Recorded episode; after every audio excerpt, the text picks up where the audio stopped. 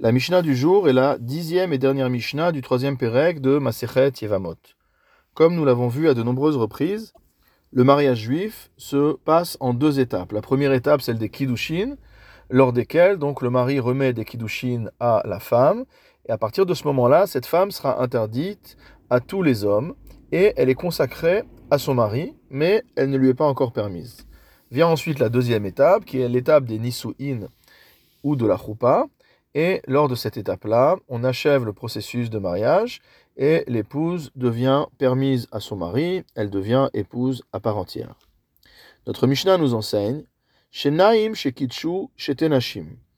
On a deux hommes qui ont euh, remis des kiddushin à deux femmes. Chacun a remis des kiddushin à une femme. Donc deux mariages parallèles. Ou bishat knisatan la. Mais le problème, c'est qu'au moment de passer sous la choupa,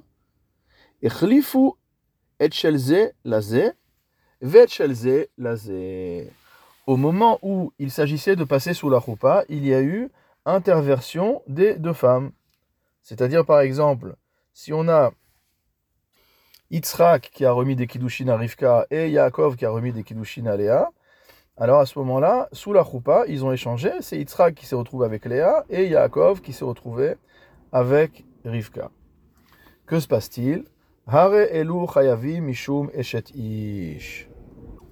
rentrant dans un tel mariage, ces hommes ont transgressé l'interdiction de eshet ish, c'est-à-dire de prendre l'épouse d'un autre, l'interdiction d'adultère. Hayu achin. Si maintenant ces deux hommes étaient des frères, mishum eshet ach, ils vont transgresser en plus l'interdiction de prendre la femme de son frère. En général, nous avons un principe de en isur halal isur, c'est-à-dire qu'une fois qu'une chose est déjà interdite de par un interdit, on ne rajoute pas un interdit supplémentaire.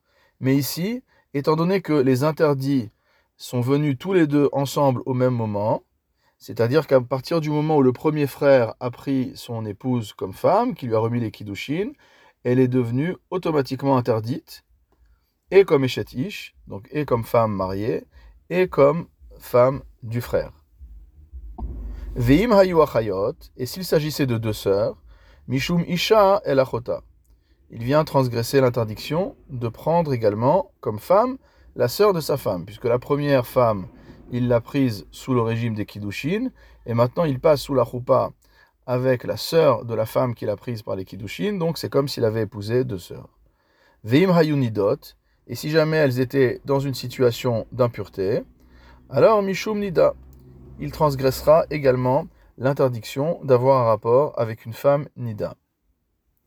Cela suit le principe de Isur Mosif Motamo, donc d'un rajout d'interdit. On aurait pu dire ici aussi qu'à partir du moment où la femme est interdite en tant que Eshet Ish, elle n'a pas à être interdite en tant que Nida, mais étant donné qu'elle serait interdite même pour son propre mari, elle va être interdite également dans ce contexte-là.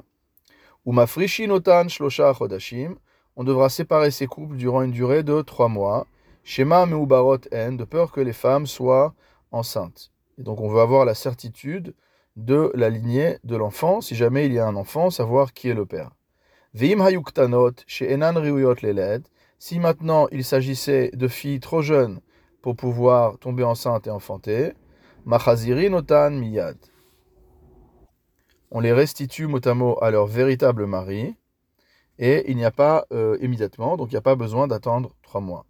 Veim hayu kohanot, et si ces femmes étaient des filles de Kohen, nifselu min haterumot, elles ne peuvent plus consommer de la teruma dans la maison de leur père, même après la mort de leur mari. Et cela, malgré le fait qu'elles se sont retrouvées dans cette situation-là contre leur gré.